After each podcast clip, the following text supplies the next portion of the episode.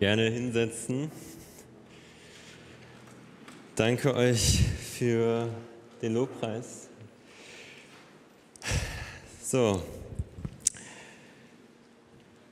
wer von euch kennt Jona? Das, äh, nach diesem Quiz vielleicht ein bisschen mehr. Ähm, ja, und ich erinnere mich an diese Geschichte von Jona aus der Kinderstunde. Diese Geschichte wurde häufig erzählt. Das war eine sehr coole Geschichte mit irgendwelchen übernatürlichen Ereignissen. Eine Geschichte, in der ein ungehorsamer Prophet vor Gott wegläuft und eine Geschichte, wo Gott einen Sturm schickt, wo Gott einen Wal schickt. Und die Lehre von dieser Geschichte war immer, seid nicht ungehorsam. Und für mich war das so okay. Ähm, also so, voll, voll die coole Geschichte. Und ja, ich soll Gott nicht ungehorsam sein. Aber als ich mich selber mit Jona beschäftigt habe und als ich selber mal diese Geschichte gelesen habe, habe ich gecheckt, okay, es geht nicht äh, um Jona in dieser Geschichte, sondern es geht um Gott in dieser Geschichte, so wie es in jeder Geschichte der Bibel um Gott geht.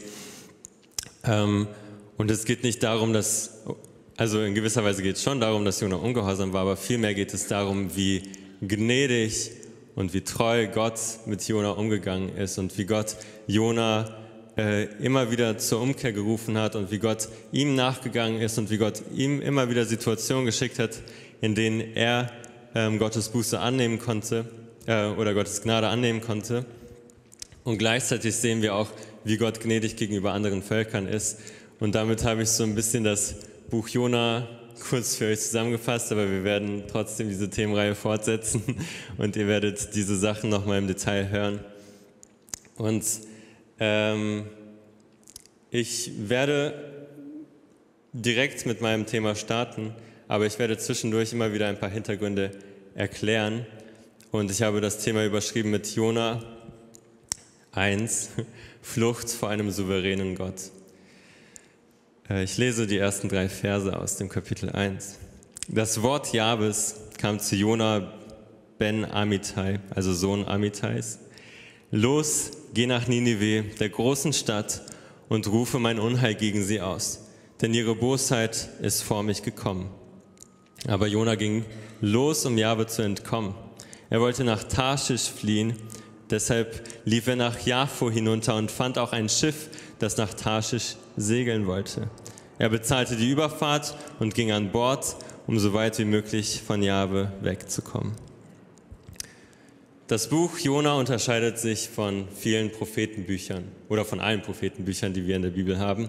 Das Buch Jona zeichnet sich dadurch aus, ähm, oder zeichnet e-, sich eben nicht dadurch aus, dass dort ähm, die Predigten von Jona niedergeschrieben sind, so wie das bei Jesaja, Jeremia, Hesekiel und allen anderen Propheten war, die wir kennen, wo wirklich ganz genau drinsteht, was sie von Jahwe bekommen haben und wie das Volk reagiert hat. Und ähm, dort stehen halt sehr viele Worte Jahwes immer drin. In diesem Prophet, prophetischen Buch stehen nicht so viele Worte Jahwes äh, oder Gottes. Ähm, sondern es wird vielmehr eine Geschichte erzählt. Es ist eine Erzählung über den Propheten Jona oder wie Gott mit diesem Propheten Jona umgegangen ist. Ähm, trotzdem wird das Buch in die zwölf Prophetenbücher eingeordnet, die zwölf kleinen Prophetenbücher, auch wenn es kein klassisches Prophetenbuch ist.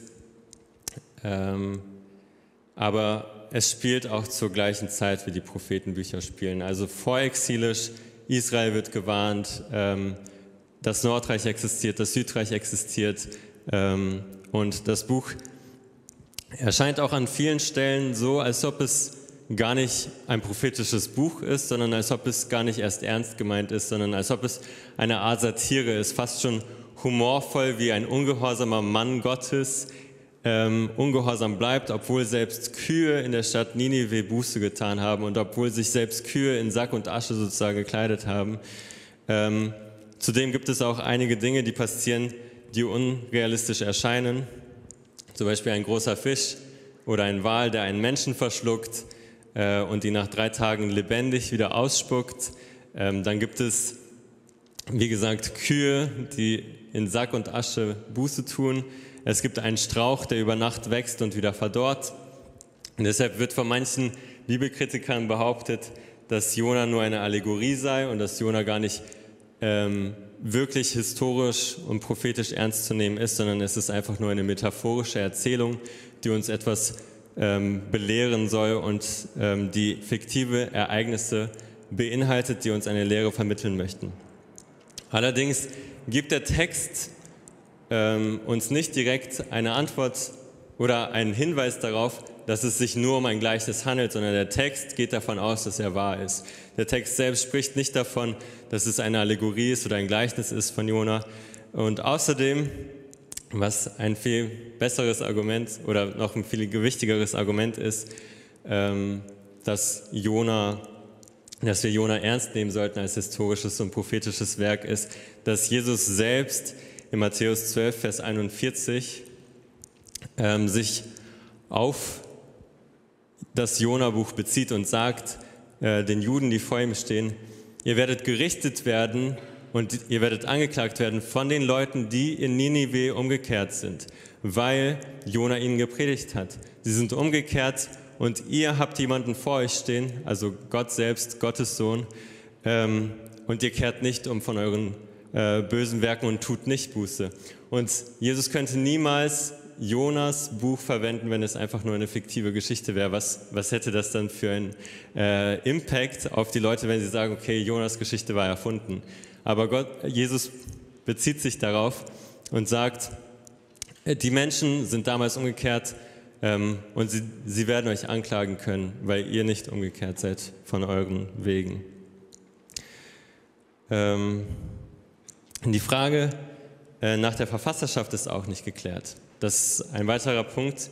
Äh, wenn man davon ausgeht, dass Jona das Buch geschrieben hat, dann ist es wahrscheinlich im 8. Jahrhundert vor Christus entstanden, weil zu der Zeit hat Jona gelebt und gewirkt. Das erfahren wir auch äh, im Buch Zweite Könige, darauf werde ich später eingehen. Und es sind grundsätzlich Datierungen möglich zwischen dem 8. und 3. Jahrhundert. Ähm, allerdings ist es sehr unwahrscheinlich, dass das Buch nach der Zerstörung von Ninive geschrieben worden ist. Die war 612 vor Christus. Ähm, und weil wahrscheinlich würde das irgendwie in der Geschichte erwähnt werden oder in der Erzählung zu irgendeinem Zeitpunkt aufgegriffen worden, dass Ninive bereits zerstört ist. Ähm, aber obwohl die Verfasserfrage ungeklärt ist, betrachteten die jüdischen Traditionen schon damals sehr früh dieses Buch als historisch und prophetisch, als wertvoll und nicht als irgendeine Allegorie, ähm, und auch die Erwähnung, die Jesus im Neuen Testament macht, lassen darauf schließen, dass diese Geschichte wahr ist und nicht einfach nur etwas Ausgedachtes ist. Und grob kann man Jona in zwei Teile teilen. Wir haben es in vier Teile geteilt. Ähm, in zwei Teile, ähm, weil es beginnt damit, dass Gott spricht und Jona handelt. Kapitel 1, das werden wir heute besprechen. Dann in Kapitel 2 spricht Jona mit Gott. Das ist ein Dankpsalm Jonas. Und dann in Kapitel 3 hören wir wieder den, das gleiche Gebot an Jona von Gott. Äh, geh nach Ninive und verkünde ihnen das und das. Und Gott spricht wieder mit Jona und Jona handelt. Und dann in Kapitel 4 spricht Jona wieder mit Gott. Und wir sehen dort einen Dialog zwischen Jona und Gott. Und in diesem Buch werden einige Themen behandelt und ich hoffe, dass wir es schaffen, euch diese Themen auch zu vermitteln. Ähm, es wird von Buße gesprochen, es wird von Gottes Haltung gegenüber Heiden gesprochen, es wird von Gnade, aber auch von Gerechtigkeit gesprochen. Und wir werden also in den nächsten Wochen einige Dinge hören und einige Dinge aus dieser Geschichte lernen und einzuordnen, einordnen zu haben. Und vor allem werden wir lernen, wie ich schon in der Einleitung gesagt habe, dass wir einen barmherzigen und gnädigen Gott haben, der Langmut äh, hat und der langmütig auch auf Umkehr wartet von jedem Einzelnen und nicht sofort die Leute mit seinem Zorn bestraft. Und wir lernen auch, dass er das gleiche Verhalten von uns erwartet. Lasst mich beten. Danke, Vater, dass du gnädig und barmherzig bist und danke, dass du uns dein Wort geschenkt hast, aus dem wir lernen dürfen, wie du bist und wie dein Charakter ist. Und ich danke dir, dass wir dieses Wort hören dürfen. Und ich bitte dich, dass du unsere Herzen dafür öffnest, dass wir auf dein Wort hören und unsere Herzen nicht verschließt, auch wenn wir Geschichten schon zum tausendsten Mal hören.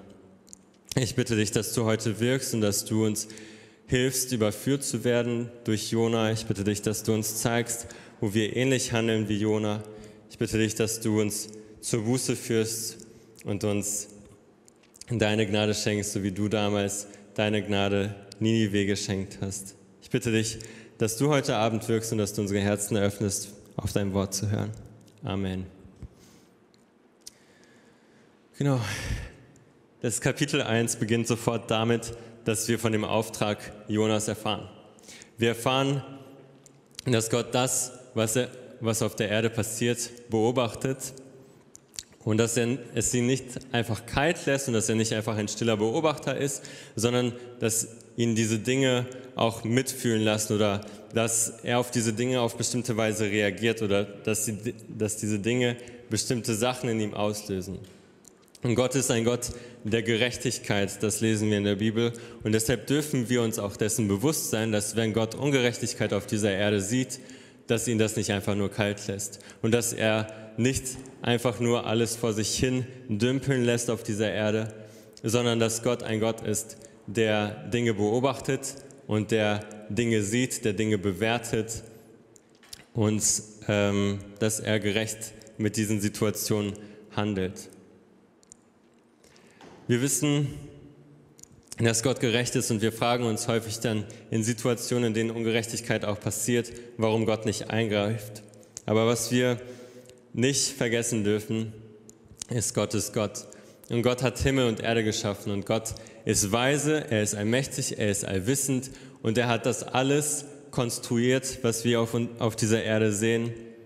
Und er hat jede einzelne Gesetzmäßigkeit in diese Welt reinprogrammiert und er ist weise, souverän. Und äh, wer sind wir, dass wir Gott vorwerfen können oder dass wir Gott vorwerfen wollen, warum er dort und dort nicht eingreift, wenn er derjenige ist, der alles weiß und wenn er derjenige ist, der Gerechtigkeit ähm, in Perfektion besitzt. Und ähm, wir dürfen lernen, dass Gott Ungerechtigkeit sieht und dass Gott in seiner Weisheit eingreift zu dem Moment, zu dem er es für richtig hält, weil dieser Moment der perfekte Moment ist. Und hier in dieser Geschichte sehen wir, dass Jahwe eingreift, indem er Jona schickt und indem er zu Jona sagt, ich habe gesehen, was Ninive tut. Also Ninive gehört zum Assyrischen Reich. Und ich habe diese bösen Taten der Assyrer gesehen und das, was sie gemacht haben und wie hochmütig sie sind. Ihre Zeit ist jetzt gekommen und du sollst ihnen sagen, dass ihre Zeit jetzt gekommen ist. Du sollst ihnen Gericht verkünden. Ähm, genau. Und Jona wird auch in 2. Könige 14, Vers 25 erwähnt. Ähm, ich lese das mal vor. Ähm, ich lese ab Vers 23 bis 27, 2. Könige 14. Im 15. Regierungsjahr von Amasia ben Joasch, dem König von Juda, wurde Jerobeam ben Joasch König von Israel. Er regierte 41 Jahre in Samaria und tat, was Jahwe verabscheute. Er hörte nicht mit dem sündhaften Gottesdienst auf, zu dem Jerobeam ben Nebat Israel verführt hatte. Doch es gelang ihm, die Gebiete zurückzuerobern, die zu Israel gehörten, von Lebo Hamat bis hinunter zum Meer der Araber. Damit erfüllte sich, was Jahwe, der Gott Israels, durch seinen Diener Jona ben Amittai aus Gad Hefer angekündigt hatte. Denn Jahwe hatte das bittere Elend Israels gesehen, dass sie allesamt am Ende waren und dass niemand da war, der ihnen half. Jahwe hatte es nicht im Sinn, den Namen Israels in der Welt verschwinden zu lassen, darum half er ihnen durch Jerobeam ben Joasch. Jona war ein Prophet im Nordreich, nachdem Israel sich in Nord und Süd Reich aufgeteilt hat. Und währenddessen Juda, also im Südreich, ab und an einen guten König gab, der Gott gehorcht hat und wo sie immer wieder Erweckungen erlebt haben, wenn zum Beispiel ein neuer König an die Macht kam und wo sie in Gottes Wort geschaut haben und umgekehrt sind und ähm, die Götzenbilder zerstört haben. So war, waren alle, in, alle Könige im Nordreich relativ gleich. Und der eine tat schlimmer als der andere. und ähm, sie dienten Gott nicht, weshalb er den Königen auch immer wieder Gericht verkünden ließ. Jona war Prophet, als Jerobeam der zweite herrschte, also circa 793 bis 753 vor Christus. Und von Jerobeam steht in der Bibel, dass er das tat, was in den Augen des Herrn böse war. Er war also nicht besser als die Könige vor ihm und ähm, trotzdem war er politisch gesehen ein erfolgreicher König, weil Gott ihm das geschenkt hat. Gott hat ihm geschenkt, dass er ähm, in diese Gebiete, die damals verloren wurden durch andere Könige des Nordreichs, dass er sie wieder zurückerobern konnte. Und trotz dessen, dass es politisch gut aussah, sah es moralisch und sozial und religiös sehr schlecht aus für, für das Nordreich. Und sie waren immer noch in ihrem Götzendienst und sie waren immer noch in ihrer Ungerechtigkeit und in ihren bösen Werken. Und gleichzeitig mit Jona waren auch Amos Prophet, war auch Amos Prophet im Nordreich und Hosea. Und er hat das gepredigt, was man erwarten würde, der Amos. Das steht in Amos 6, Vers 13 und 14. Ähm, Amos sagt dort, dass Gott das Nordreich richten wird und dass Gott Israel richten wird durch ein Volk, das sie bedrängen wird in den Gebieten, genau dort, wo Jerobeam gerade die Gebiete zurückerobert hat. Und auch Hosea hat davon gepredigt, dass Assyrien, ähm, also gerade diese Stadt Ninive, das assyrische Reich, wird das Nordreich erobern und ähm, sie in Gefangenschaft führen. Und das Nordreich wurde letztendlich auch von den Assyrern erobert. Das Volk, dem Jona die Nachricht überbringen sollte.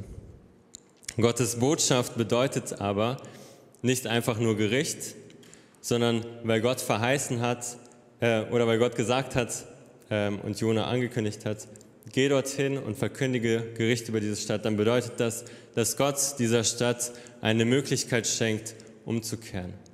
Wenn wir von Gericht lesen, was verkündet wird, dann bedeutet das immer wieder, dass Gott gnädig ist und dass Gott eine Zeit schenkt, in der die Leute Buße tun. Weil was würde es bringen, wenn Jona dorthin gehen würde und einfach Gericht verkünden würde und Gericht kommen würde, dann, dann hätte er das nicht verkünden müssen, weil die Leute werden ja nach dem Gericht nicht zu Gott umkehren können.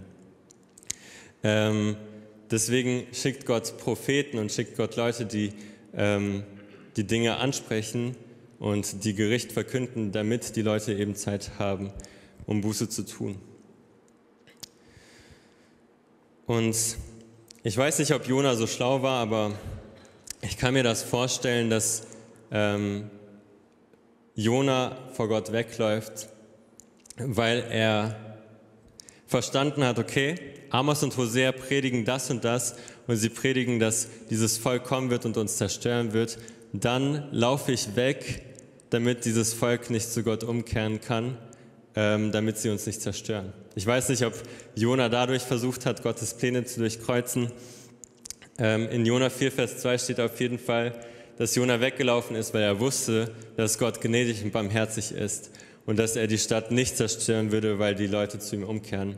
Ich habe euch jetzt gespoilert, was in Kapitel 4 kommt, aber ich hoffe, ihr seid mir nicht böse. Wir sehen also auch, dass Gott Jona nicht einfach nur schickt, um Menschen Gericht zu verkünden, sondern dass er gnädig sein möchte mit diesen Leuten und deswegen ähm, Jona vorausschickt. Und gleichzeitig sehen wir auch, dass Prophetien häufig an Bedingungen geknüpft sind und dass es nicht einfach nur darum geht, ähm, das und das wird passieren, sondern wenn ihr das und das tut, dann passiert das nicht. Und dass Gott, ähm, dass wir in dem Sinne ähm, Möglichkeiten haben, Dinge von uns abzuwenden. Und wenn Gott sagt, ähm, diese Stadt wird zerstört werden, dann bedeutet das nicht, dass die Stadt zerstört wird, sondern sie wird nur zerstört, wenn sie nicht von ihren bösen Werken umkehren. Und darin zeigt sich Gottes Gnade. Und Jona wollte das nicht. Und man sieht, wie heftig er sich dagegen wehrt. Ähm, das habe ich auf einer Karte mitgebracht, die wahrscheinlich sehr verpixelt ist. Aber ich glaube, das Wichtige ist zu sehen. Ähm, wir sehen Ninive, wir sehen äh, Jaffo oder Joppe ähm, und wir sehen, wo Tarschisch liegt. Ähm, Genau. So weit wollte Jona vor dem Auftrag Gottes fliehen. Ähm, und es war nicht einfach so, dass Jona gesagt hat, nö, ich werde nicht nach Ninive gehen, ich bleibe hier, wo ich jetzt bin und ich genieße mein Leben, sondern er sagt, okay, Gott sagt, äh, mache dich auf, also werde ich mich aufmachen, aber in die komplett andere Richtung. Das ist so wie, wenn man seinen Kindern immer wieder sagt, fass die heiße Herdplatte nicht an und sie fassen genau die heiße Herdplatte an oder sagt, ähm, schlag das Kind nicht und das Kind schlägt das andere Kind. Und das sehen wir häufig so auch in unserem Leben mit Gott so, dass wir Gottes Gebote kennen und wissen, was in Gottes Geboten stehen, steht. Ähm, und dass wir genau das Gegenteil manchmal tun, obwohl wir wissen, was richtig ist. Und deswegen frage ich dich, wie sieht es bei dir im Leben aus? Und das frage ich jetzt nicht einfach floskelhaft und ich glaube, du hast diesen Satz schon sehr häufig gehört, aber ich möchte, dass du dir diese Frage stellst. Wie sieht es bei dir im Leben aus? Mach dir mal wirklich Gedanken. Wovor läufst du weg? Und vielleicht hatte Jona menschlich gesehen ein gutes Motiv wegzulaufen. Vielleicht wollte er sein Volk wirklich beschützen und er wollte wirklich dass Assyrien ähm, zerstört wird, damit sie eben nicht angreifen können. Aber er wollte nicht das Gleiche, was Gott wollte. Gott wollte, dass Israel umkehrt und Gott wollte, dass Israel von seinen bösen Werken umkehrt und gleichzeitig wollte er auch, dass Assyrien von seinen bösen Werken umkehrt. Und es ist nicht die Lösung zu sagen, ich laufe weg, damit Assyrien zerstört wird, ähm, um uns nicht zu zerstören. Und Assyrien hat die Chance genutzt, aber Israel hat die Chance nicht genutzt. Und wie gesagt, es ist nur Spekulation, ob das Jonas Motiv gewesen ist. Ähm, aber was ist dein Motiv zu fliehen? Wir haben zahlreiche Aufträge in einem Gebot, das in der Bibel steht. Und das Gebot lautet, liebe Gott mit allem, was du bist und liebe deinen Nächsten wie dich selbst. Das bedeutet, dass Liebe unsere Identität sein soll, weil Gott, unser Gott Liebe ist. Und weil Liebe Gottes Identität ist, sollte es auch unsere Identität sein. Wir sollten diesen Gott auf dieser Welt verkörpern und wir sollten Liebe sein. Und zwar nicht, weil wir es fühlen, sondern so, wie Gott es von mir möchte. Gottes Auftrag an jeden Christen ist es auch, die Völker zu Christus zu führen und zu Jüngern zu machen. An jeden Christen ist das der Auftrag und nicht nur an Melanie und Athenes oder nicht nur an Nix und Joannas Eltern oder nicht an Hudson Taylor der Auftrag, geh du hin und mache Jünger, sondern an jeden von uns. Das sagt Jesus in Matthäus 28. Und Gottes Auftrag an dich ist es, dass du jeden einzelnen Menschen lieben solltest. Gottes Auftrag an dich ist es, die Gemeinde Gottes mitzubauen, deine Gaben mit einzubringen, den Menschen zu dienen, hilfsbereit zu sein, für jeden Menschen da zu sein, jeden Menschen willkommen zu heißen. Dein Auftrag ist es, gastfreundlich zu sein, die Lasten der anderen Menschen zu tragen, dich für ihr Leid zu interessieren und mit ihnen zu leiden ein Anliegen für die Dinge zu haben, die in Gottes Reich ähm, passieren. Unser Auftrag ist es auch, die Einheit zu bewahren, einander zu ermutigen, einander aufzubauen und einander ähm, von Gott zu erzählen und von dem zu erzählen, was Gott im äh, Leben getan hat. Einander zu Liebe und zu guten Werken zu ermutigen und im Glauben weiterzubringen Dein Auftrag ist es, ein Zeugnis durch deine Taten und deine Worte zu sein, egal wo du bist, bei der Arbeit, bei der Uni, bei deinen Nachbarn, bei deinen Freunden, in der Familie, in der Schule. Dein Auftrag ist es, Gott mit deinem ganzen Leben zu ehren. In allem, was du tust, Gottes Ehre zu suchen. Dein Auftrag ist es, dein Leben ganz Gott zu widmen und dich immer wieder zurückzustellen auf verschiedenste Weise. Dein Auftrag ist es, der ganzen Schöpfung das Evangelium zu verkünden. Und dein Auftrag ist es, dich selbst immer wieder dafür zu verleugnen. Dein Auftrag ist, das zu tun, was Gott dir sagt. Und das, was er dir sagt, findest du in der Bibel. Und die Frage ist, wovor läufst du weg? Ich kann mir vorstellen, dass hier viele Dinge aufgezählt worden sind, die bei dir nicht gut laufen und vor denen du wegläufst, Aufträge, wo du sagst, ja, vielleicht gilt das nicht für mich oder vielleicht, ähm, oder ich will das nicht machen. Und aus verschiedenen, vielleicht verständlichen Gründen weist du diese Aufträge vor dir ab. Und vielleicht hast du Angst, vielleicht machst du dir viele Sorgen, vielleicht hast du viel zu tun, vielleicht bist du aber auch einfach nur faul, vielleicht hast du mit verschiedenen Dingen zu kämpfen und vielleicht fühlst du dich nicht bereit zu gewissen Dingen. Vielleicht merkst du, wie andere den Auftrag nicht ausführen und du wirst ähm, unmotiviert, weil andere Leute den Auftrag nicht tun. Also musst du es auch nicht machen. Vielleicht willst du aber auch einfach nicht dienen und vielleicht willst du nicht dein Leben hinten anstellen und vielleicht ist dir auch egal, dass so viele Menschen verloren gehen, weil du das ewige Leben hast. Vielleicht habe ich deinen besonderen Grund noch nicht genannt. Aber wovor läufst du weg?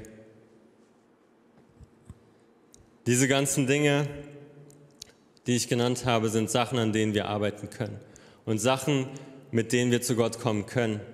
Keiner von uns ist gezwungen, auf das Missionsfeld zu gehen, aber du kannst dich mit der Frage auseinandersetzen, warum du nicht bereit bist, dahin zu gehen.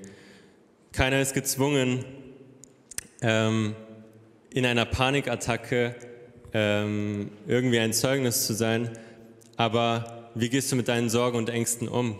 Kämpfst du dagegen? Ähm, und also so, was machst du dagegen? Bist du in Seelsorge? Sprichst du mit Leuten darüber?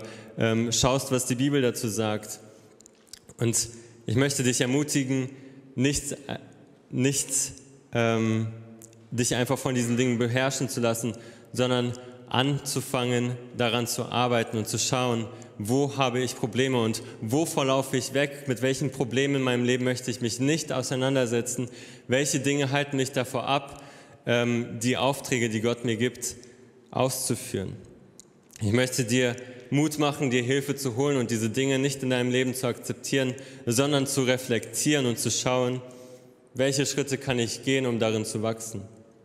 Und ich denke, dass wir uns schnell Ausreden einfallen lassen. Aber ich bin überzeugt davon, dass Gott uns alles gegeben hat, was wir brauchen, um ein Leben in liebevoller Ehrfurcht vor ihm zu führen. Das steht in 2. Petrus 1, Vers 3. Das bedeutet, dass wir beten dürfen. Das bedeutet, dass wir Gott vertrauen dürfen und dass wir von Gott auch erwarten dürfen, dass wenn wir über unseren Schatten hinausspringen und dass wenn wir ähm, aus Überzeugung handeln und aus Glauben an ihn handeln, dass der die Dinge, die wir tun, tun zu seiner Ehre, auch segnen wird. Wir dürfen vertrauen darauf, dass wir ohne Gott nichts tun können, so wie es in Johannes 15, Vers 5 steht. Und ich möchte dich ermutigen, nicht wie Jona zu sein, der vor seinem Auftrag wegläuft, sondern diesem Auftrag zu begegnen, auch wenn es für dich erstmal heißt, in Seelsorge zu gehen oder regelmäßig für diesen Auftrag zu beten oder dich mit anderen Leuten hinzusetzen und deine Schuld zu bekennen oder irgendwelche anderen schwierigen Schritte zu gehen. Wenn du diesen Auftrag nicht erfüllen kannst, lauf nicht davor weg, sondern versuche kleine Schritte zu gehen. Zu sitzen und zu sagen, dass man nichts tun kann oder dass man aus guten Gründen nichts tut, das kann jeder. Und das wissen wir, dass wir niemals alles richtig machen können. Aber die Frage ist, wie gehen wir da mit diesem Wissen um? Verstecken wir uns und verkauern wir uns und sagen, jo, ich, ich kann das einfach nicht und ich mach's nicht? Oder gehen wir mit diesen Dingen zu Gott ähm,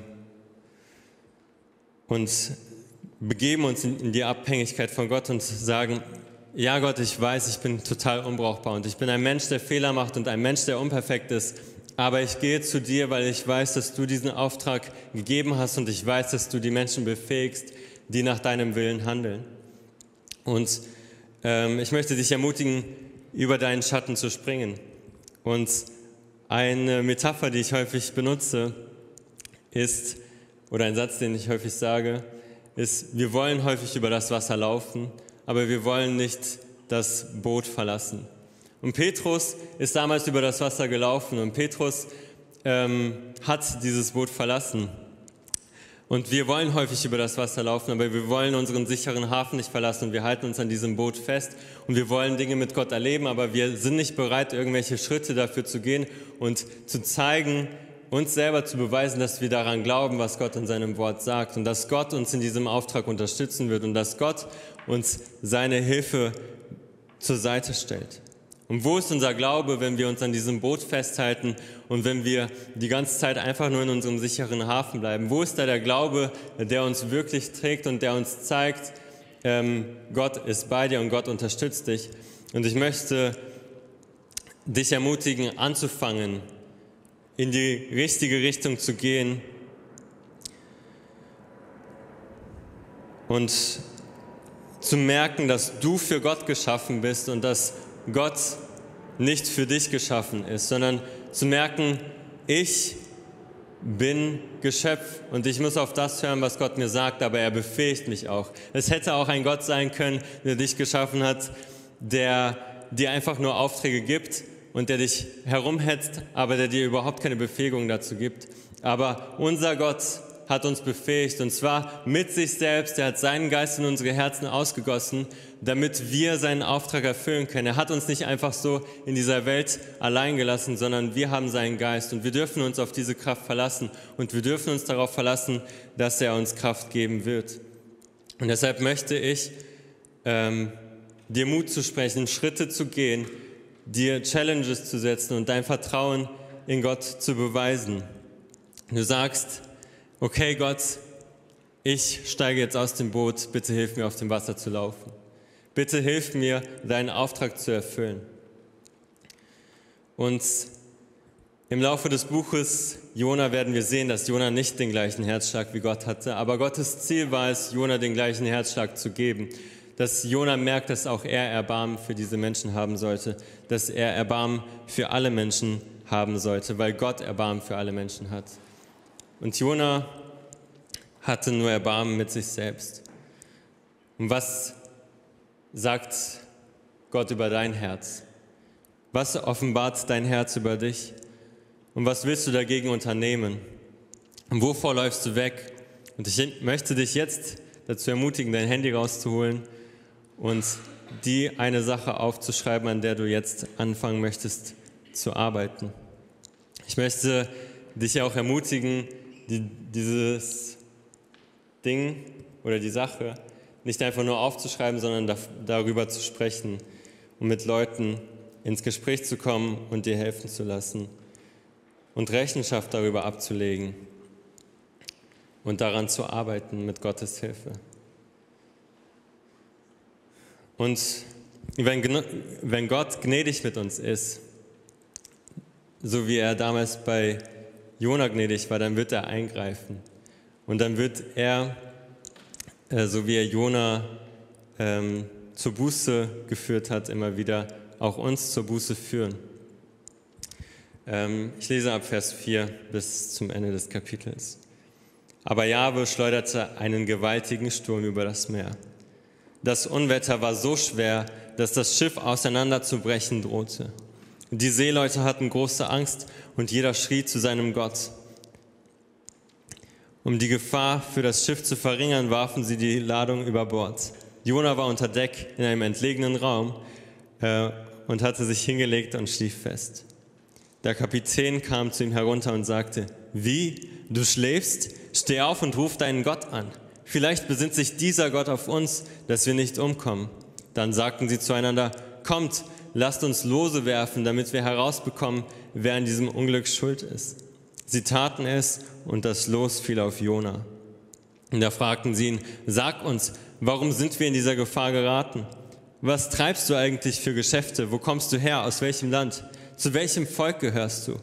Jona erwiderte, ich bin ein Hebräer und fürchte Jahwe, den Gott des Himmels, der Land und Meer geschaffen hat. Da bekamen die Männer große Angst und sagten zu ihm, wie konntest du das nur tun? Er hatte ihnen nämlich erzählt, dass er von Jahwe auf der Flucht war.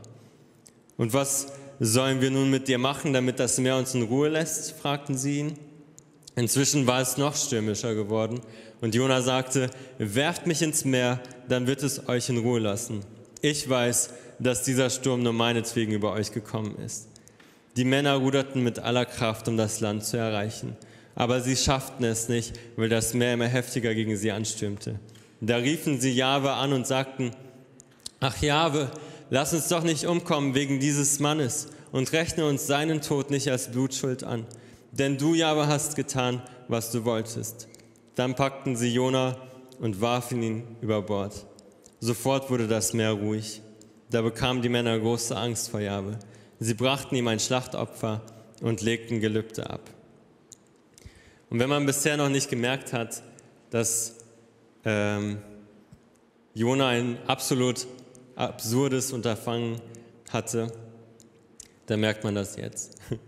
Gott ist souverän und Jona läuft vor diesem allwissenden, allmächtigen, allgegenwärtigen Gott weg.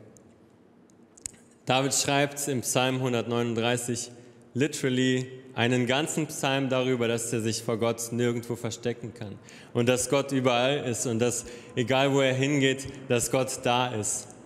Und hier und auch in Kapitel 4 zeigt sich uns auch ganz nebenbei, dass Gott nicht nur einfach überall ist, sondern dass auch Gott in die Natur eingreift, dass Gott die Schöpfung nicht einfach nur geschaffen hat und wie gesagt vor sich hin dümpeln lässt und sich selbst überlassen, wie es im Deismus ge ge gelehrt wird, äh, sondern Gott greift in dieser Geschichte mehrmals ein.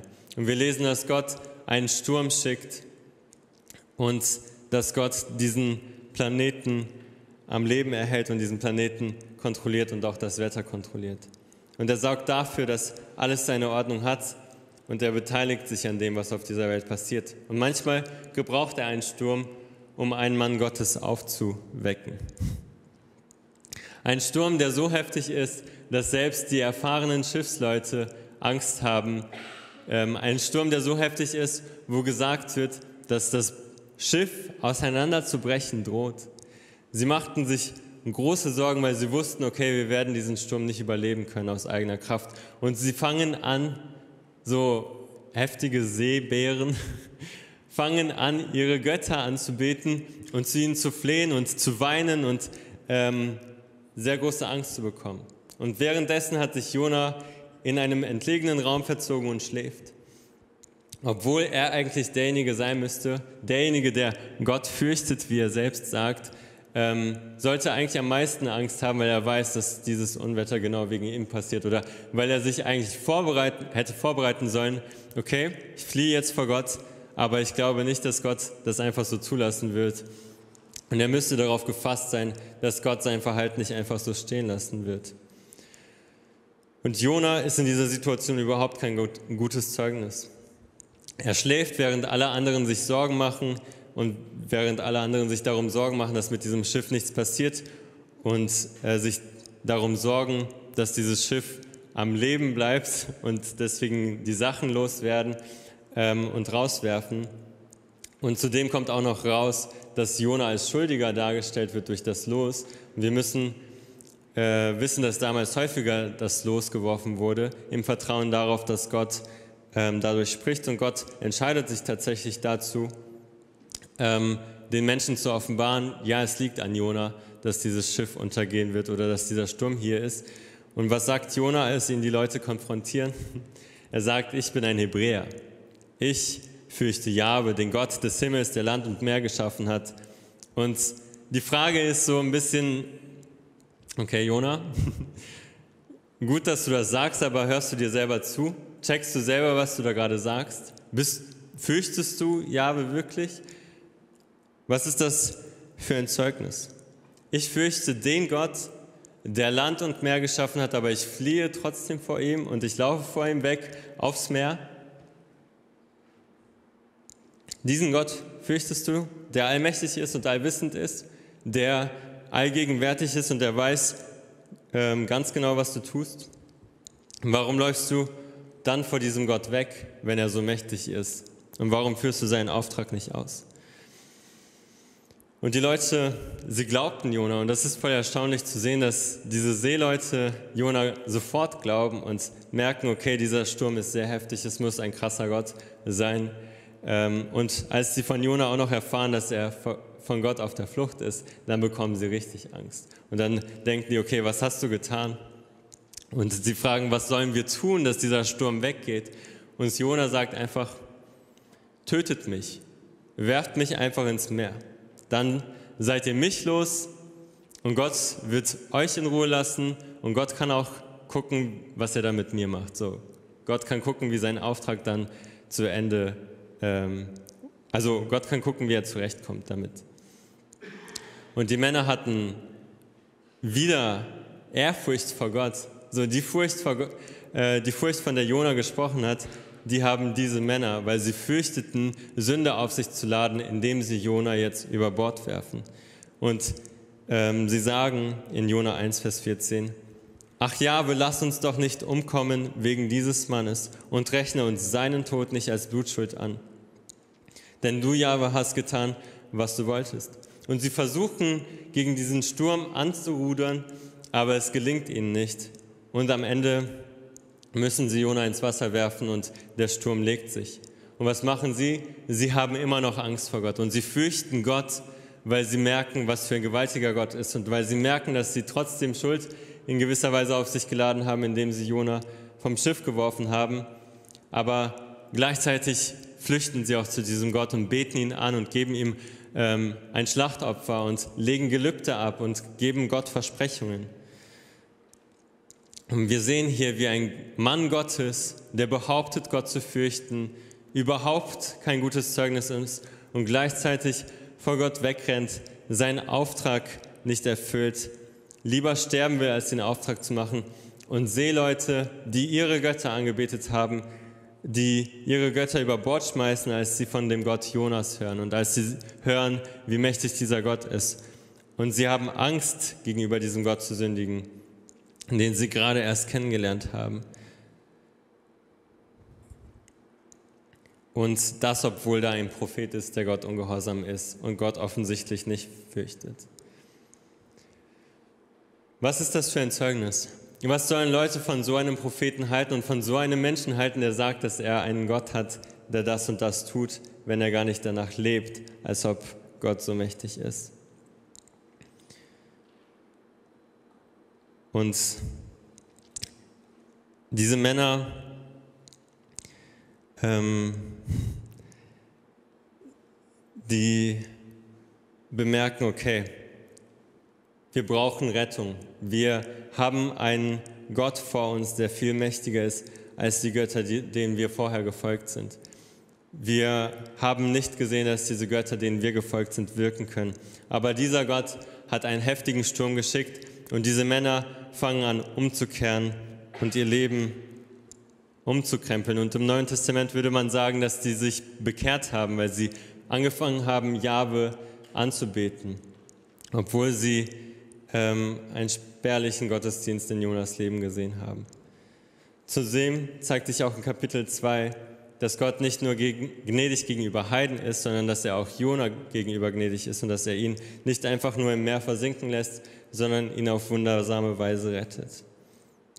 Und jede Situation in unserem Leben, sei es Stürme oder sei, sei es gutes Wetter oder was auch immer, jede Situation in unserem Leben lädt uns dazu ein, Gott alle Ehre zu geben. Und Gott offenbart uns durch unseren Umgang mit den Dingen, die uns begegnen, ähm, wie unser Herz aussieht. Und er offenbart uns, was in unserem Herzen passiert, indem wir sehen, okay, dieser und dieser Sturm ist, ist in meinem Leben, wie gehe ich damit um? Und da stellt sich uns die Frage, wie stellst du Gott in dieser Welt dar? Sagst du, dass du Gott fürchtest oder dass du Jesus nachfolgst und dass dein Gott ein Gott der Liebe ist, aber läufst vor seinem Auftrag weg? Und heute ist die Zeit der Buße, so wie damals für die Leute auf dem Schiff die Zeit der Buße war und für die Leute in Ninive Zeit der Buße war. Und Buße ist immer der erste Schritt zur Veränderung, wo wir erkennen, ich bin ein sündiger Mensch und obwohl Christus für meine Schuld bezahlt hat, bin ich immer wieder darauf angewiesen, Buße zu tun und zu merken, ich brauche die Abhängigkeit von Gott.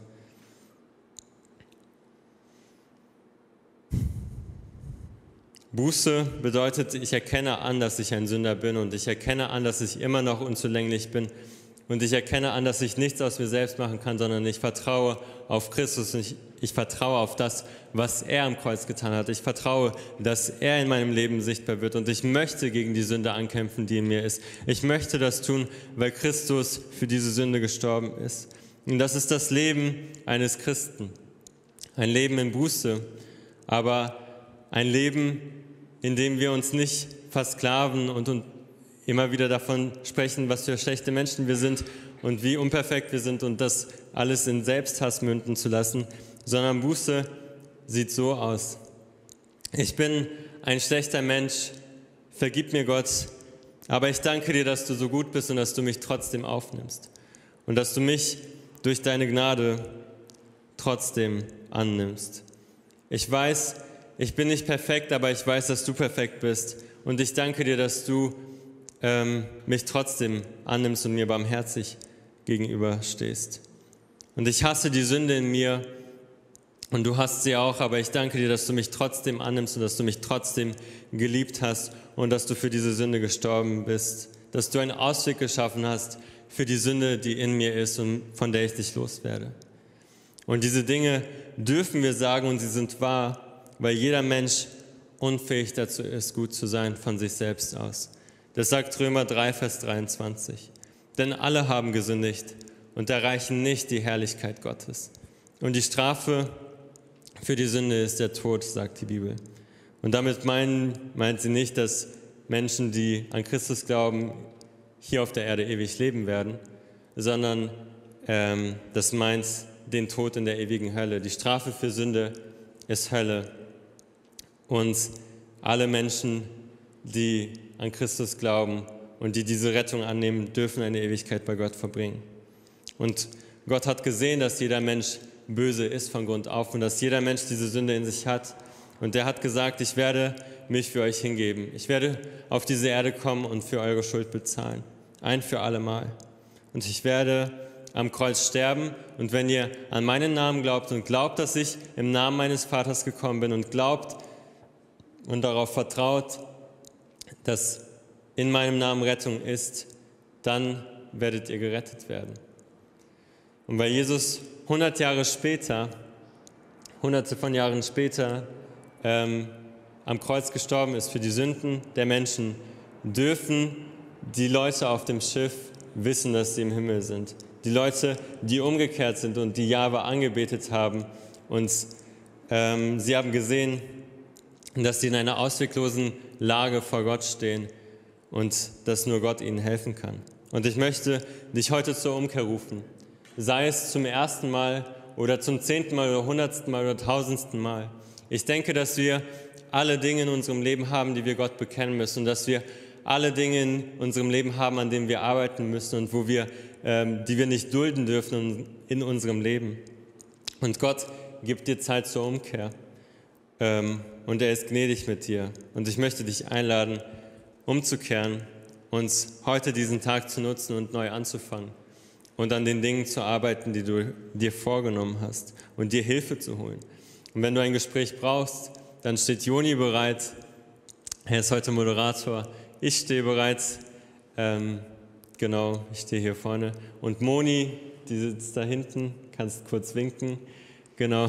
Also falls ihr ein Gespräch braucht, dann kommt gerne auf uns zu, unterbrecht uns bei ähm, unseren nebensächlichen Gesprächen, vielleicht auch im Jugendcafé. Und wir reden gerne mit euch über diese Dinge und wir möchten euch helfen.